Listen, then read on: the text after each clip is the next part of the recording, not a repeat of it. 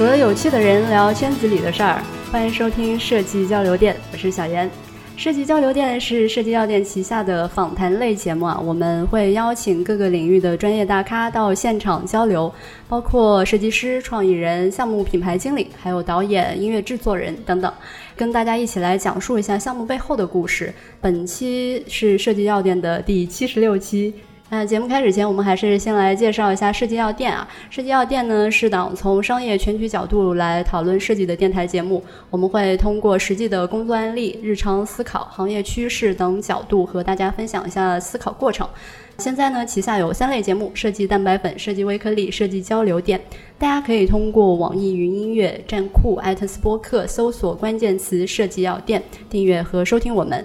另外，想进一步了解每期节目图文资料的同学，也可以通过订阅我们的微信公众号“设计药店”，店是电台的店，来查看我们。那为了方便大家在公众号中快速的找到对应节目的图文信息，大家也可以在公众号下方输入框回复期数。本期节目回复七十六。可能许多擅长做字体设计的设计师啊，都曾经想过这么一件事情，就是能够将自己的字体作品整理成有版权的字库。但是对于汉字来说，拥有成千上万的汉字字库，它所需要考虑的就不仅仅是字形了。就如果我们要去做字库设计的话，那需要考虑些什么？在这期间又会经历些什么？那本期我们邀请到了腾讯美女设计师，也是尺素体的字库设计师叶小良做客设计药店，从中国文化出发，带我们一起了解一下中国汉字的美学以及字库设计背后的故事。很高兴今天能邀请到和我一样的，就是俗称叫做过气腾讯美女设计师小梁。小梁可能大家在站酷上，还有一些设计平台上都有注意到啊。就我第一次认识小梁的时候，是因为有一套中国的很温婉的那个图标。你说出来真心酸，那可真是过气了。那个是二零一四年哈。对对。但是小梁一直是都有在做。设计还有一直在耕耘着自己的字体库，对不对？对，嗯，我觉得小梁身上有两个关键词，而这两个关键词呢是冲突的，但是又纯粹，叫豪放和温婉并存啊。吹，继续吹。女侠和诗人并存，吹得好。就是这两个词本身是很冲突，但放在小梁身上，我觉得都显得特别的纯粹。脸红了，有点，这样剪掉，剪掉，有点热。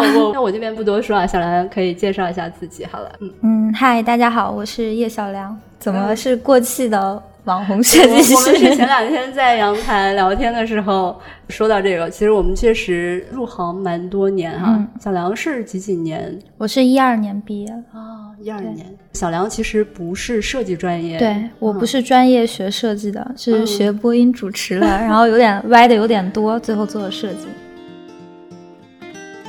刚才也聊到，也不知道是不是真的喜欢啊，但是相比较其他行业。肯定稍微有兴趣点。其实从小是蛮喜欢学画画的，然后碍于小时候我妈觉得就是不务正业、玩物丧志，不是正途，就一定要好好学文化课，然后一直阻止我学美术。大学毕了业之后就放飞了，然后就管不了了，然后就开始自学摸索。因为我没有真的去学过美术、学过设计，所以不能算算是比较专业。有很多都是自己的一些感受。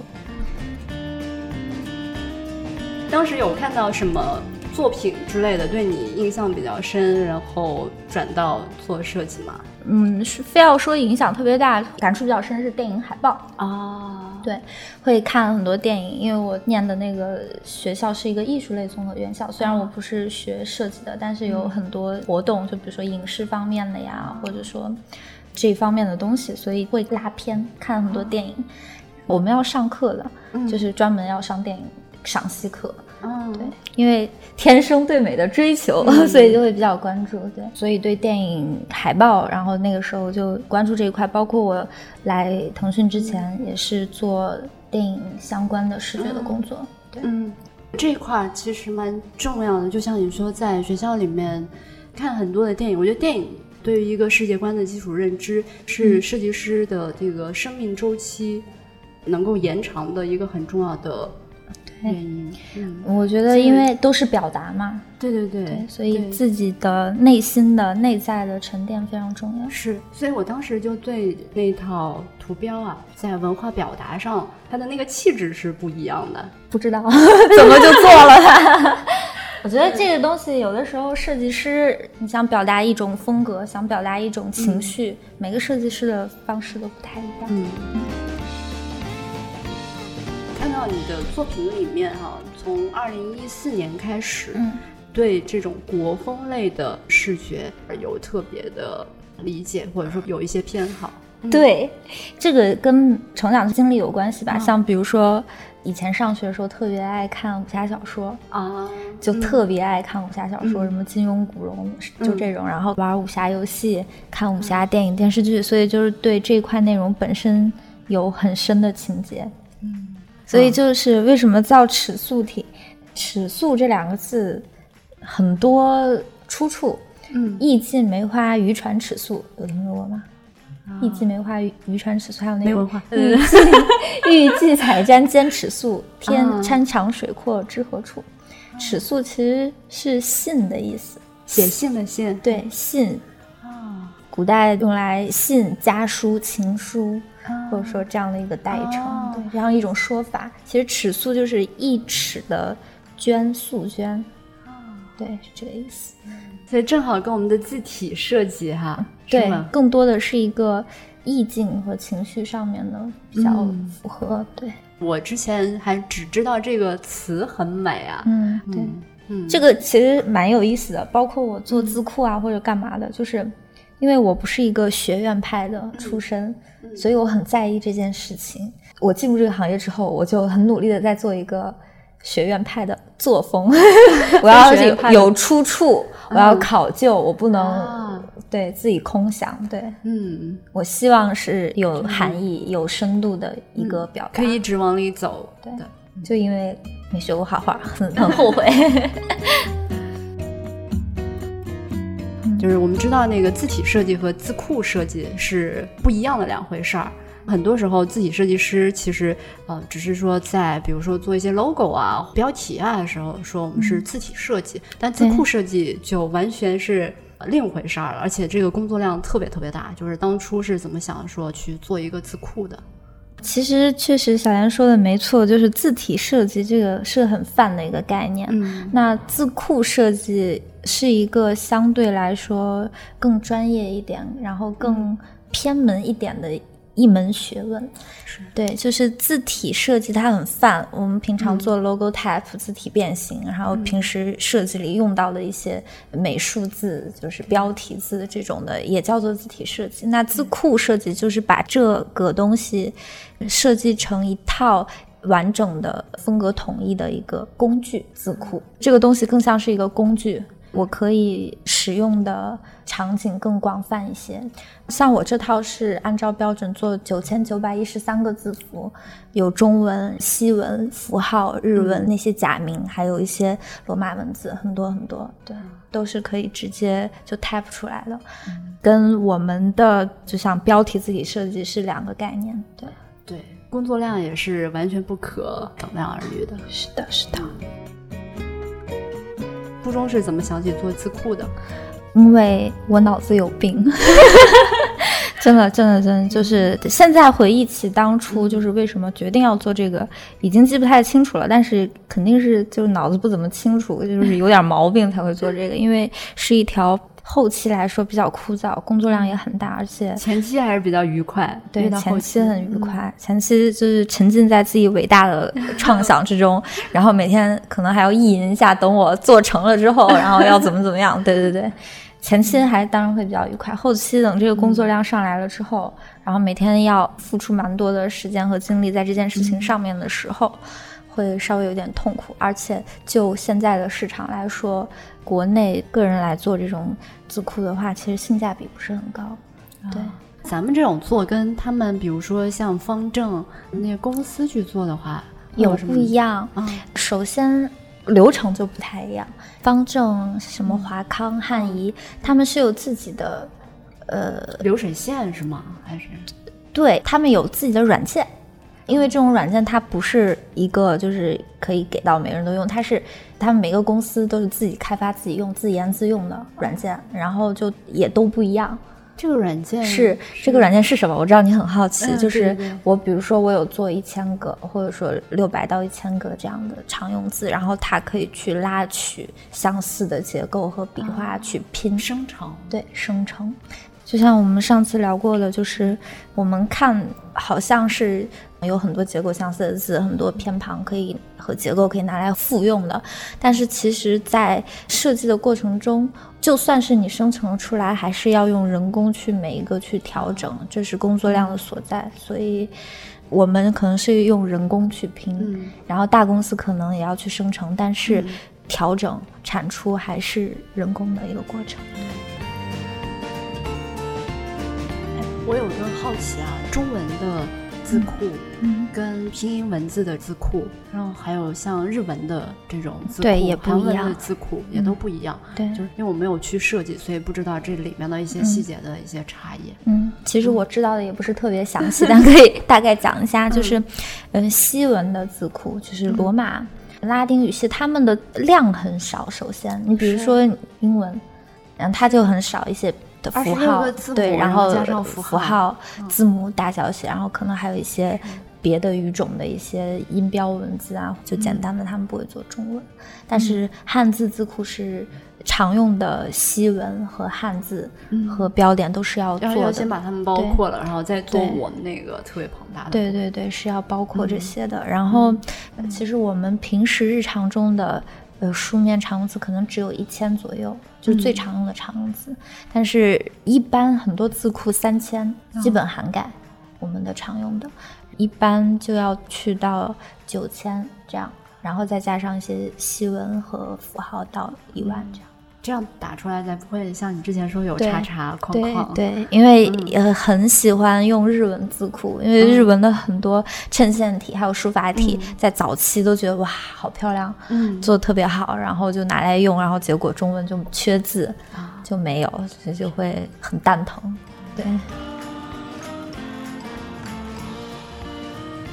所哎，那像中文和日文在做这些字的造型上有没有什么不同？怎么说呢？嗯。这里面有很多的历史原因，嗯。还有很多科技发展的原因，包括衬线从那种手写体变成衬线体，然后为什么到现在有无衬线体，所谓的黑体，还有艺术体，其实这是一个历史发展的进是程，这是一个很有趣的话题，对非常庞大的话题，是。可以跟你讲三天三夜讲不完，就是。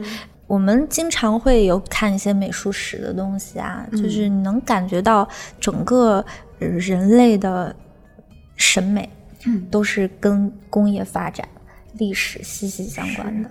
这个文字是体现的更加直观。那日本跟我们的历史本身有一个差异，他们在设计上面，尤其是字体，因为其实日本字库它包括了汉字，日文的一个字库除了有它的那些假名的东西之外，它是有汉字的。嗯，其实他们那个假名还好做，因为假名是有限的，对吧？就很少汉字这个东西，你可以用无限来形容它。对，就是量很大，但是他们是包含了，啊他们是包含了汉字的但是呃，他们的字是一些繁体和一些旧体的写法，就是有一些写法不一样的。啊这个很难说清楚，可能要给你写两个讲演示一下到底哪里不一样。哎 呃，到时候我们可以把这个，啊，我可以去找一些图，对找一些图，我们到时候放在那个微信公众号里面。啊然后那就算是衬线体和不是衬线体，你可以边跟我写。嗯，衬线体和非衬线体，我举个简单的例子啊，比如说这种结构，云底下的这个结构，嗯，那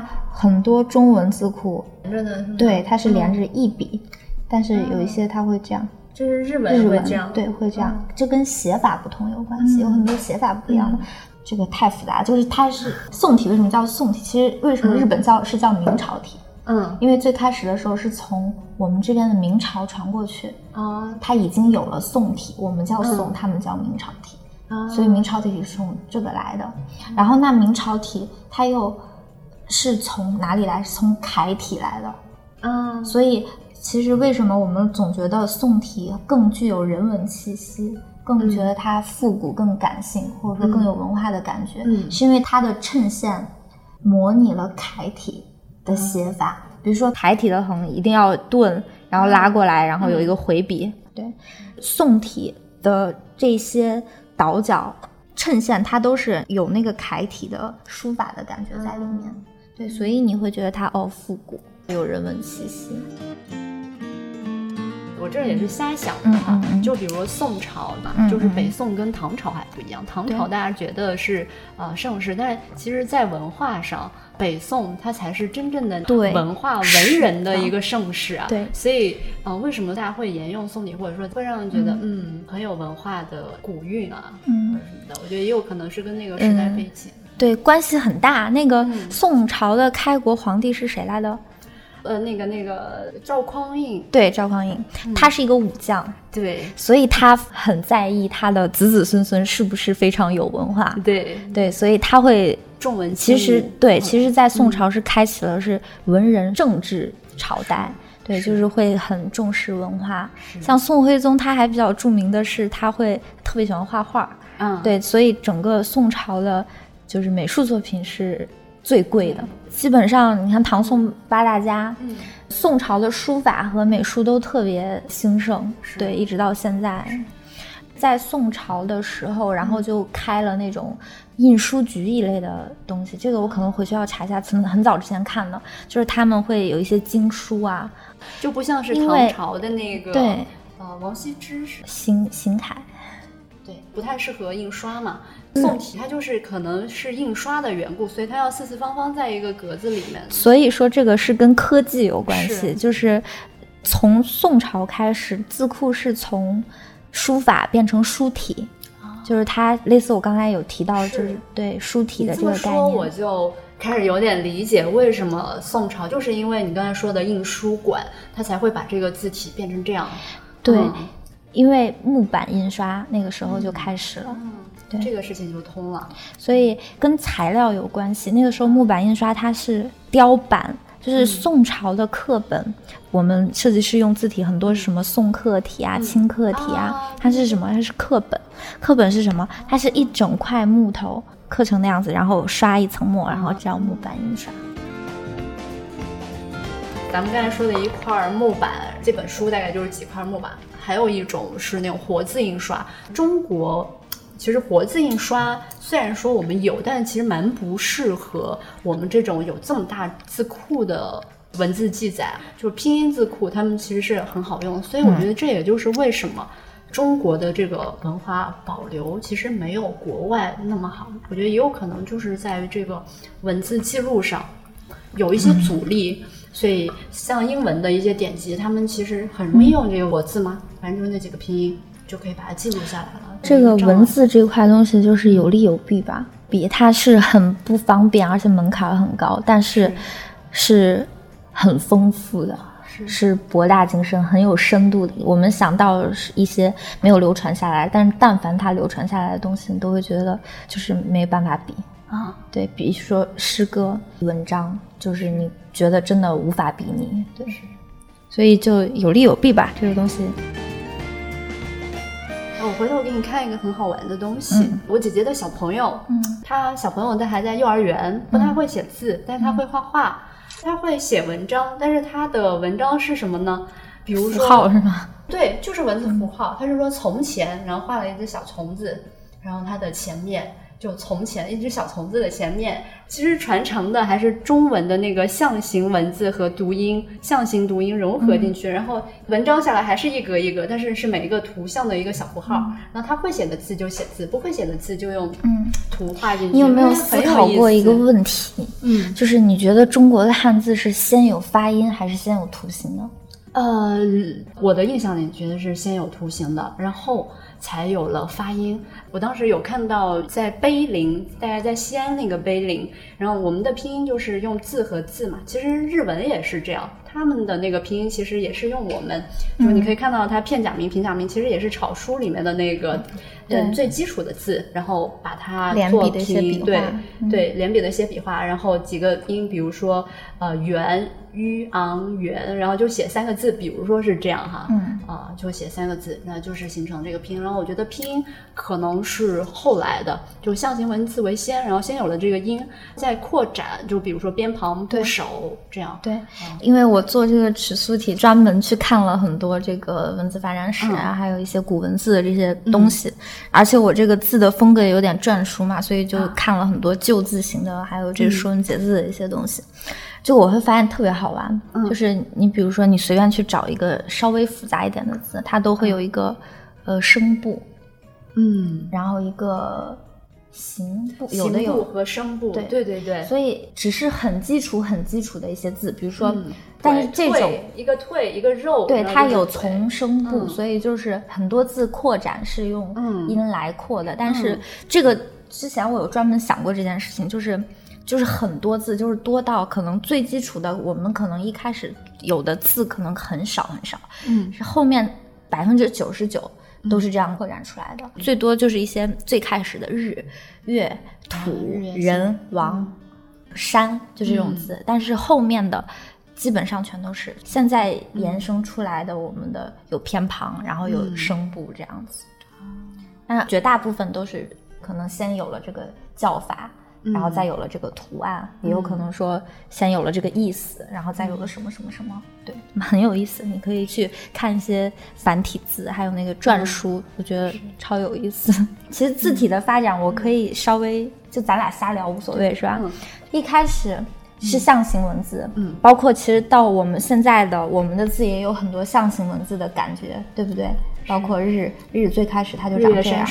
后来慢慢慢慢，它变成篆书了，就是那个时候统一字体，篆就是从秦朝那个时候有小篆开始嗯统一文字，所以他就把很多很多的象形的东西规范化了。嗯，篆书是什么？篆书就是有一个垂角，它会横平竖直，就不太像象形文字这样，就是从一个纯粹的图形，有圆的、方的、三角的，然后它现在把它放在一个方块儿。对。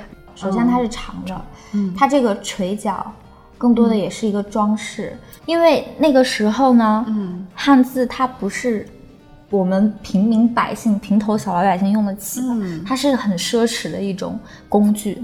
就是小篆前面还有一个阶段，金文，嗯，甲骨文、金文，金文是什么？我以前一直以为是什么什么金国文字还是什么什么的，其实它是金属上面刻的文字。金器是什么？乐器，嗯，祭司用的那些礼器，鼎，嗯，然后这些兵器，就刀剑，然后和一些乐器，祭祀用的一些东西上面专门刻。所以中国的字其实有的时候在文言文里面惜字如金啊，就是因为刻上去挺不容易的。嗯，是的，所以就是要精简啊，因为真的很不容易。还有一个特别好玩的，他们那个时候就是甲骨文最先就是有一些甲骨片儿。就象形文字，你知道他们怎么写吗？嗯，他们不是一个字一个字这样写，他们就拿东西刻，先刻所有的竖画，反过来再刻所有的横画，这样子写成一篇东西。甲骨文之前我们以为它是用来占卜的，是不是？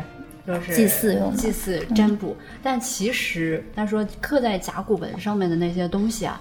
是过去的经验和历史，他其实是在看历史书，然后翻翻阅过去古人是怎么做的，然后参考古人怎么做，我们现在怎么做。其实他并不完全是我们认为的就占卜，就是完全不科学，但其实是非常科学的看历史书。其实不是历史书，就是最开始是记录。对，隔壁村借了我们村两头牛，嗯，我们村杀了隔壁村一条狗，把这件事情记下来。对，其实对于他们来说，其实也就是过去的事情，把它记下来，不完全是我们认为的玄学的那种东西，其实很实在的。嗯，其实这个东西学习成本也比较高，篆书，所以那个时候其实没有说是每个人都会写什么的，其实不是的，对，只有一些。部落里面的一些村里的一些村长、贵族。是，就是像我们的这种文言文嘛，中国地那么大，其实语言是非常非常多的，所以当时能够书写下来的这些文字，他们其实是属于官文，是不是？是叫什么？篆书，意思就是官文。就是官方用的，对对对，官方用的文字。然后他们其实，比如说我们开人民代表大会，假设就是他们，比如都会进朝，他们两个人之间，比如说我跟你啊，一个来自南方，一个来自北方，然后我们用语言是无法沟通的，所以他们当时是写字来沟通，因为他们统一用的就是这一套文言体系的东西，所以当时的这个文字。就是作为官文，就是像你说的，不是给老百姓用的。老百姓说老百姓的话，我们他说话就是说我们这种白话，但是他写出来的字，记录下来的这种，一定是这种官文啊，用文字。嗯。我们继续往下说啊，你看有甲骨文、金文一些篆书，然后到后面就是隶书，就是篆书到隶书是怎么？隶书是什么时候？隶书是汉代哦，汉隶。字就很好玩，就是基本上是在比较统一的时候出现了一个，先活命后填饱肚子，然后才是文化艺术。这这个就很有意思。它是统一的时候，然后有了一个代表性的字体。对，嗯，反正就是后面简化了隶书，它是简化了篆书的一些结构，然后有了八分体。什么叫八分体？就是隶书。哦，是这样。因为比如说篆书的大，它是一个对称的。或者说它有个什么字的话，它的垂角也是完全对称的。我不知道理解对不对啊？就是八分体是不是我们就是那个田米字格？不是啊，八分八分是八分是八有撇有捺了，有撇和捺了。从隶书开始有撇和捺了。米字格是吗？八分嘛，一二三四。哦，不是不是不是不是不是，八分是撇和捺。就是有了撇捺八分，不是分成八个对，不是不是啊，我以为就是你看有撇有捺了。你看像像篆书，它没有撇捺之分，它是对称的。嗯，对。然后到了隶书开始，它就是有撇有捺这样子。嗯，回头大家可以参考微信公众号里面放一下一个篆书和一个八分体的区别，大家可能看的比较明显。国内去做这个书法史的书不多，可看的就那么一两本。有有很多我也自己脑补了，为什么就是从这个时候会有八分体？可能是因为要用笔写，哦，就会这样。哎，是不是说说了又通了？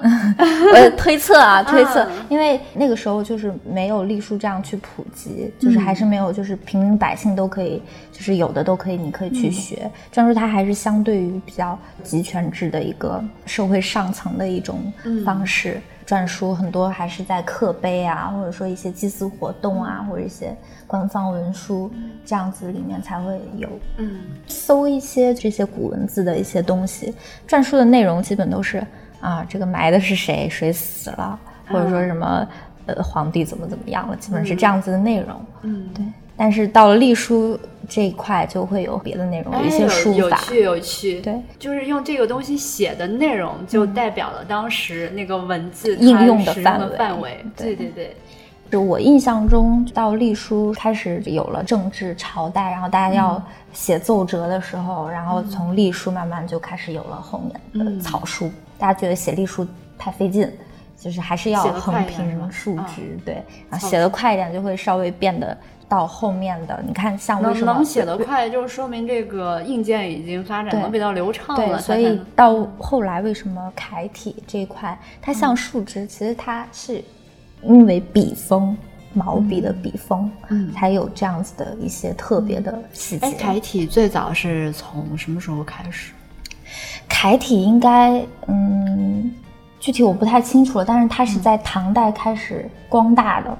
唐代是一个鼎盛，这一块就是因为稍微近代一点，所以记录会很多，然后会有涌现各种各样流派的，包括比较好玩的那个时候就是南北差异，对，就是有什么区别呢？因为北边大多数都是在碑上刻的，就所以就是有那个魏碑碑体。你如果有关注有仔细看过那个字库，碑体它就是脊骨的一个字库，它是。很多角啊，比如说楷体，我们是这样子，碑体的那个横它会方，嗯一个钝角，嗯那是因为它是刀刻，就跟笔写不一样，所以就是在风格上就是有了。以为是为了拓印的时候啊，它会磨损嘛，然后我刻的粗壮一点，因为太细了就容易糊在一块儿了。到底是为了什么不一定，但是因为慢慢的这种形式形成了这样的一个风潮、一个风格，这样的。我觉得你用这个硬件，就是科技硬件，就对。古代也是科技嘛。是的嗯是的。还有从这个文字内容对。上面去理解这个文字，就是这个模型套进去，就是理解这些文字，它为什么是这样的形，我觉得就很顺。嗯，嗯。还有特别好玩的例子，你去找一个 Adobe 黑体，就是早些年的那个黑体，嗯。你知道有一个喇叭口这个东西。为什么这样？那现代很多像微软雅黑或者说兰亭黑，对它很直，嗯。也是硬件的原因，因为这个是用在印刷的，嗯。然后这个现在全都是显示屏显字。啊。那为什么印刷要这样？是因为油墨印刷的话有几种说法吧，但是我倾向于两者都有。一个是因为油墨印刷的时候，它一般墨在这种交叉的地方它就会阴，啊，然后在边缘它又会细，可对它能会这样。反补一下。对，嗯它去反补就会显得看起来更平整、更直。你这是这样说又通，我我我之前没有没有想过对，没有从这个角度想过。然后第二个就是当时设计黑体的时候，就是虽然是喇叭口，但是它还是我们书法的那个走势的感觉，包括你看，很像我们的就是书法的气韵有一个结构。其实那个时候的黑体，它可能印刷出来的时候比较好看，但是后来到我们完20全年用，对对对，用 PS 用电脑在做这个图形的时候，它就没有那么受欢迎了。怎么说呢？这是一种、虽然是由于科技和历史发展的原因、导致有这样的变化，但是它已经慢慢的是一种风格了。你这两种字放在一起，也不是所有人都觉得现在的这种更好看，但是它更适合屏幕，显得更时尚、更轻便，识别性更好。你会觉得看这个，你天然就会觉得它旧。嗯，它它已经变成那个时代的一个烙印对了，，还蛮是一种风格的。就大家对这个字是有记忆的。对，嗯所以有的时候就做一些年代特定的那种东西的时候，你会你就会想到，如果你观察的仔细的话，嗯，你会发现这些很很有趣的东西。就还是说科技这个事情，就是你们发现现在的 logo，特别是英文的 logo，像 Burberry，嗯，就是他们们都会从衬线体转向了无衬线体，特别是大牌，嗯嗯，奢侈品品牌，对奢侈品，他们嗯嗯，为什么以前用衬线？因啊。为以前的衬线体是经典，啊代表经典，嗯奢侈品都想经典。嗯现在慢慢慢慢慢慢无衬线是经典，所以嗯他们要经典，我是这样理解的啊对，，我你知道我为什么问这个问题吗？就是用你刚才套的那个印刷的工艺的一个局限性啊，所以它会把两边做大。我觉得最早会不会也是这个原因？后来它就变成了一种形式美，再再把它加强。那那就又提到罗马文字的起源啊是什么？我们今天我们今天 上历史课，楔形文字，嗯，就是文文字是什么样的？楔形文字是最开始工具的原因，它也是最开始就是用那个木。木头刻啊，或者说石石头上刻啊，对，然后会有这样子的结构，然后慢慢慢慢慢慢变成了罗马文字。对，就是每个文字它是根据当时那个时代，然后它所以有了这个造型。而我们现在去用那个文字的时候，其实是使用了他们那个时代记忆。然后就比如说宋体的那一系列，会觉得是文化，然后用到那个小篆。或者说碑刻的，它又有那种很庄严的和对我们其实是用了那个时候的一个记忆。我们被啊教育了，对，一个是被教育，对，然后还有一个就是我们需要传承那个记忆，所以我们选择字体，其实也是选择这个字体背后的那一段记忆去表达这个文化。是的，嗯因为我们现在很多的设计师，他对于文字的感知。更多是别人告诉他，我告诉你，嗯，宋体是很有文化的，是比黑体更有人文气息的。我用一个无衬线的是很时尚的，很现代的。但是要真正去理解这些里面的为什么，是很有意思的。是是是。今天我自己学到的两个点，就一个是抽丝剥茧看字体哈，第二个就是我们去用这个字体的时候，其实是用了那个时代的记忆。我觉得这两个点对我来说，从前没有这么想过。嗯啊，今今天今天捋就是 哎通了，对这个模型进去哎说得通。嗯，文字很多很多好玩的，然后你如果就是。对字体发展历史稍微有一点了解的话，慢慢慢慢慢慢，然后你看所有的历史的纪录片儿，或者说看那些，你都会感觉很有意思，你就能发现一些蛛丝马迹，你知道吧？都能套进去。但是，比如说再近代一点，到清朝、明朝，他们其实就像我们现在这样了，他们也用篆书，然后他们也用楷书，也用草书。也用隶书，他们在感觉要很庄严的时候，嗯，他们就会开始选择字体了，对吧？对他们就会用篆书，他们有很多选择了，他们就用隶书，对，他们觉得这个很很正式，很正式。嗯，你看他们那个一直到现代刻章，嗯，我们现代人刻章都用篆书，就觉得这是一个很是很有仪式感的东西。是的，就是因为这个。那说说回说回来说回来，就是当时做这个字库的时候，就是，嗯，因为本身就是我比较喜欢字体这个东西，然后去看那些字库的话，我可能只是去了解了百分之一二这样子，知识非常多，非常博大。你要去精通这些，你可能要非常了解很多书法，还有国外字体的一些历史，还有国外字体的历史，对，就是西文的一些发展。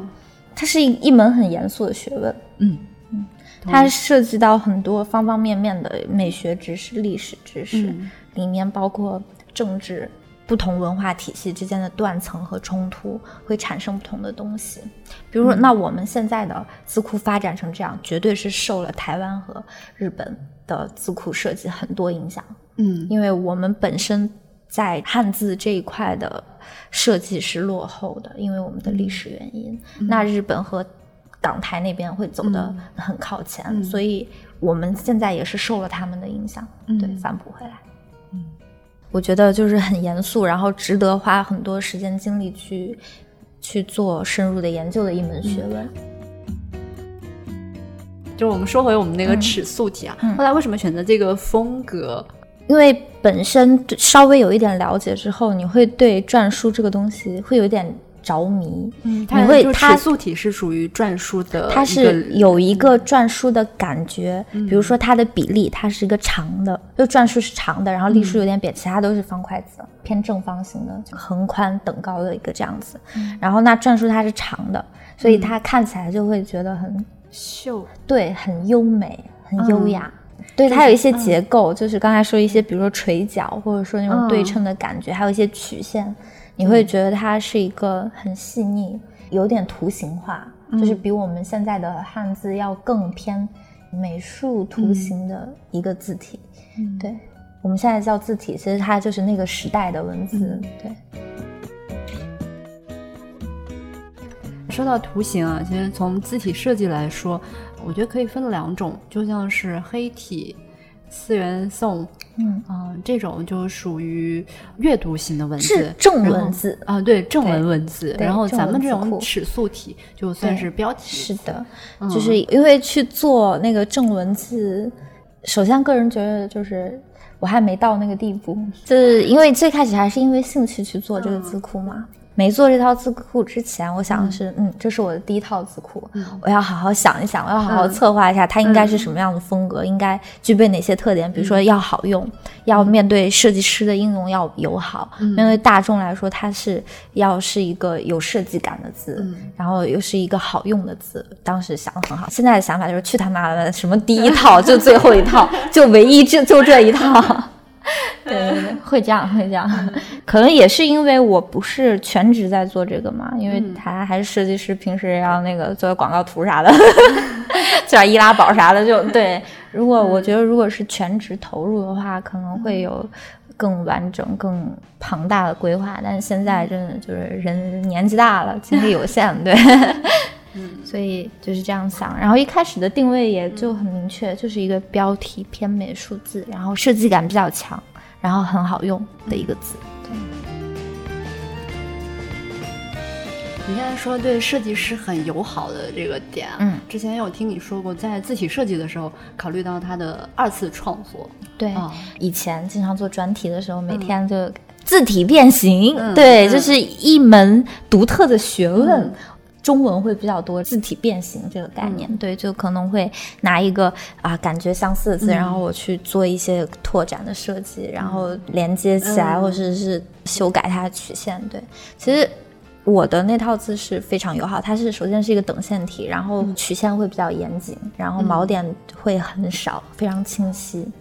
还是去还原了一个嗯。汉字的结构，但是会简化了一些笔画上面的东西，比如说我云的这个结构，嗯。就是它还是一个呃设计感，去简化了很多细节。咱。们那套字体横着摆可以，然后也适合，比如说竖着摆，嗯，竖着也可以，嗯对，然后或者斜着交错着，跟那个笔画都可以这样连得上。嗯。嗯，我们刚才知道这个广告字体跟这种正文阅读的字体的不同啊，那嗯对于一个广告字体设计来说，你觉得它的最核心的那个灵魂是在哪里？对，就想反问你，就是 什么是设计感？嗯啊，设计感。对你理解的设计感是什么？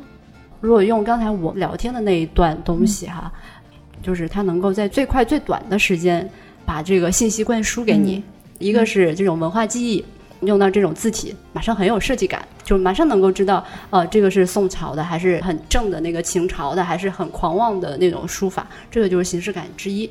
第二个就是人的本能，咱们对这个东西觉得很好吃，还是觉得很铁血，就是它很快的时间能够传递给你的，这个是我理解的形式感。对，差不多。嗯设计感，然后设计感这个东西就，我说玄幻一点，就是嗯我觉得设计感是，我觉得首先是要特别，要引起嗯。注意，不然它就是没有设计感。嗯，我们做需求的时候说，这个你设计一下，女孩子说这个设计一下，我设计了呀，这嗯。没感觉没有经过设计，我觉得设计感首先是要特别，然后要有要有差异性。对明显的要让你识别出来我要表达的东西。嗯。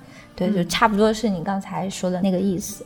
我这套字库是明显会让人感觉到 一眼就有有设设计感，为什么？因为我用了很多篆书的结构。嗯我给你举个例子啊，嗯你比如说 R，你说不上来，好像觉得鼓里鼓气的，嗯但是嗯你不了解的，你会觉得有这样的感觉。了解哦，这好像有点篆书。嗯对，就是这样。那比如说口，一般的口不就是直接是一个方块？那我会做成这样，对就是它的那个复古的感觉，像你说，我们沿用了篆书的某一些文字的一些特是的征。啊、我现在在有点明白，就是为什么这个东西既时尚又复古。就时尚和复古哪里来的？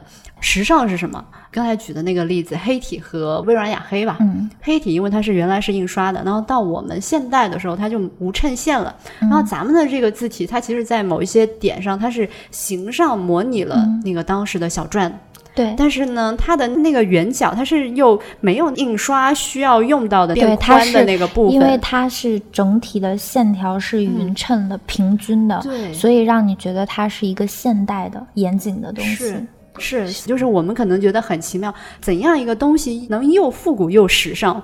如果从小梁说的那个科技的那个点去分析这些嗯东西，就可以把当时的一个篆书体和现在 PC 时代的显示器时代的这个字体的一个特点做一个结合。对，嗯当然，因为我还是很表面、很浅层的去拿篆书的一些东西过来用。真正说要达到你说的那个高度，可能还得再研究个几十年吧。反正就是，呃，我会去做一些篆书上，我觉得在那个时代很有设计感的这样的一些结构，去直接拿过来用。比如说这种口，还有那个三点水，还有一些很有趣的结构，比如说像斑斑。嗯那斑王是什么？王是窄玉。如果你有学过书法或者怎么样，他们就会说王字旁就是窄玉旁，就是窄是这个窄。那斑这个最开始它是什么意思呢？它是分瑞玉的意思。我要把两块玉分开，搬分开，搬最开始是这个意思。那中间的这两个东西是什么？现在我们对它是刀，那刀在篆书里又是什么样子？那哎，这个好象形啊！嗯，对，它就是个象形的。那比如说现在，那我的这个字库里，就是我会就是会保留还原。对，虽然它沿用到现在，它已经没有这样子的一个结构了，但是我希望还有这个意思能留在这里，有一些特别结构，即便没有人知道，即便没有人去问为什么，我也想去做这样的事情。嗯，对我觉得是非常有意思啊，而且是有意义的。是对。我们作为字体设计，或者说作为一个文化的记录者，信息选择它可能是根据商业的选择，嗯，但是我觉得我们用自己的方式把这些东西记录，因为现在是太平盛世嘛，对，就可以聊一些风花雪月嘛。对。如果现在是个战争时代，就也没我吧，就也不知道这个尺素体在哪儿呢。前两天还在聊到讲礼崩乐坏这个事儿，就什么时候会讲礼？其实也是在和平。和平的时候，他才会去说这些呃制度，对制度道德。怎么鞠躬，怎么吃饭，怎么对，也是在这种和平的时代才会去做这些事情。什么文化断层，我们从前没有，就是因为我们还在忙着其他的这个事情，对吧？没解决呢。台湾和香港他们这一块那个问题解决了，那他们就可以去发展文化。那我们现在在有这么多的设计师都在贡献不同的美上的东西或者字体，呃，也说明我们现在这个经济是现在是在朝上或者说是稳定的。是的。是的，是的，两方面吧。你刚才说的那个礼崩乐坏，一方面是人们都吃不饱肚子，谁还管你这？还有一种是以前的平凡的战争时代、冷兵器时代，他们推翻一个政治政权，首先要先把你以前的那些风俗习惯、礼乐，对，先废止。对，这个才能够帮助他们。哎，这个要逼吗？这个帮助他们去建立逼逼逼逼新的政权。对对对，就是把记忆抹去。而且字体和语言这个东西很有趣。我前两天是听到一个说法，说为什么要去学一门语言？就拿我们最接近的这个英语来说，就为什么要去学英语，并不是说我的日常生活要用，而是说你用他的那一套语言逻辑去思考问题。你有没有看过《降临》？有看过吗？然后。那个《降临》的原著你有看过吗？没有，你看过？嗯，就是叫呃，它也是讲语言。对，我觉得超有意思。他们用的文字不同，就像二维码一样，可能他的思考方式就不一样。它是决定了很多东西的。是对，是文字。所以，怎样去抹杀一个文化，就是把语言。给削减掉，你的思想就会禁锢在某一个区域里面，因为你表达不出来了，你没有这个语言。所以，就是如果你要更齐全一点，可以把它的语言给削减掉，那整个文化就文明就没有了。对对对对对，是的，是没有办法传承，没办法记录，就是整段垮掉。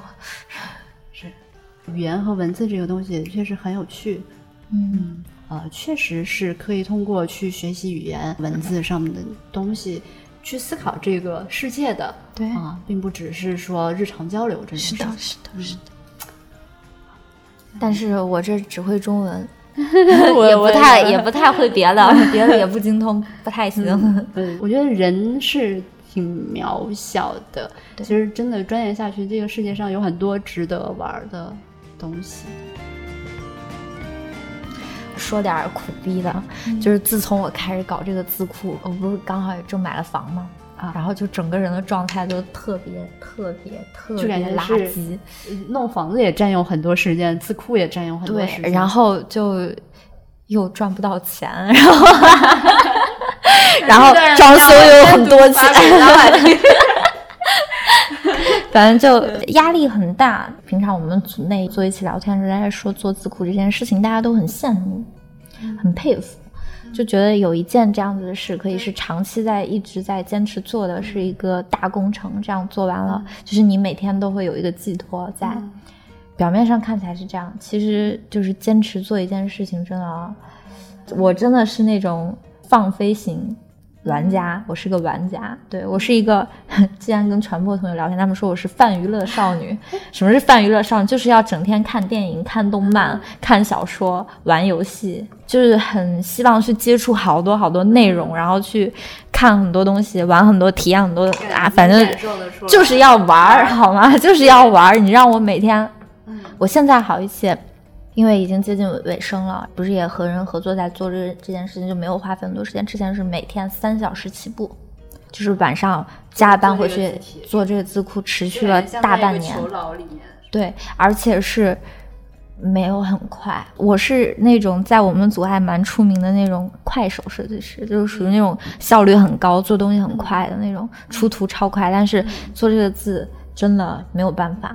就快不了，就一个像素一个像素就对，能怎么办嘛？就是工作量，对，很枯燥，然后也有点坚持不下去，对，因为我是一个泛娱乐少女，做 完了，对，我以为会很快，我以为我自己什么旷个一个月班儿，快快快呀，二十四小时像疯了一样就全搞完了，其实并没有，就是每天三个小时，可能也只有二十个字这样，挺不容易，九千九百三十一，一十三。啊，九九千九百一十三，这中间我自己做了大概四千千四千多吧。嗯嗯嗯，这里也推荐大家可以去看一下，就咱们的那个尺素体是真的，还没还没发布呢。啥时候发布呀？呃，预计是八月份。对啊，今年八月份。现在是五月，可能我们这期节目出差不多六月。嗯，就两个月后，快了吧？可以去哪里购买的？呃，酱库，因为我是跟酱库合作。嗯。站库这样一般，如果卖给设计师会是很便宜吧？好像个人一百块，就大概是这个价位，很便宜。就在那个是首页上就有入口，可以去看一下。现在字体版权相对比以前相对来说，对慢慢会关注，会对这个知识产权这个东西。有一些，因为整体的大环境嘛，就是大家会慢慢意识到这块也是经济发展了。对，然后就前几天还发生一件我特别生气的事儿，就是我朋友圈发一张图，什么阿里巴巴发布新的字体。一整套非常全的一套字库，然后就底下有人说：“哎呀，免费的好啊！”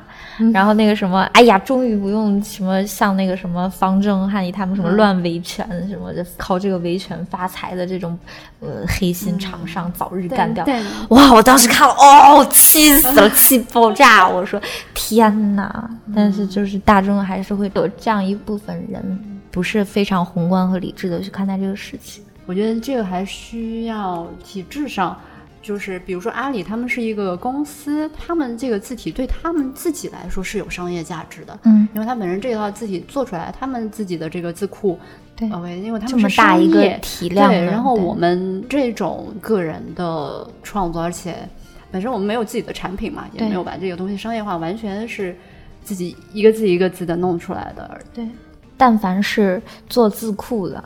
或者说有想做字库或者就开始做的，但凡是这样设计师，我都高看他两眼。我 真的，我觉得是是很佩服吧。对，是的，我可以给你补一张图。心理准备，我要给你补一张图。